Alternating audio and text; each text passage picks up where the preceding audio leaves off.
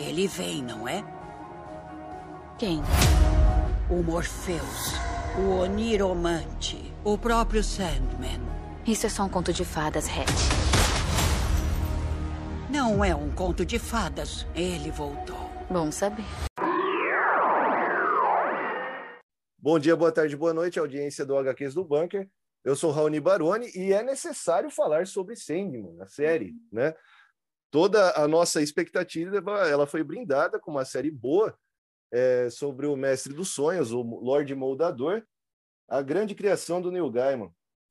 O Sandman foi adaptado de uma forma é, relativamente boa, tá, pessoal? Não vou dizer totalmente, porque é, não tem como superar a HQ.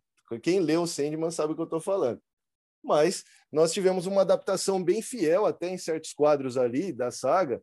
É, nós temos aqui na primeira temporada uma adaptação de Prelúdios e Noturnos e a Casa das Bonecas, né, que é a saga seguinte. Então nós temos ali o Lorde Moldador preso e ele tentando reconquistar o seu reino depois que ele consegue escapar dessa prisão.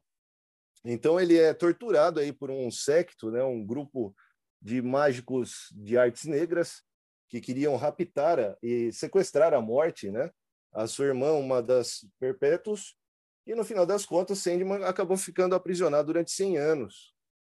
Durante esse tempo, então, na série, o que, que a gente acompanha? Né? A gente acompanha a mudança da sociedade, né? E vários aspectos ali históricos são bem retratados, junto com essa fantasia dark que virou a série Sandman.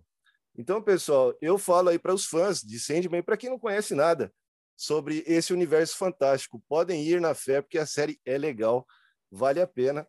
Um abraço para vocês. Falou Raoni Baroni. Até o próximo Drops do HQs no Bunker.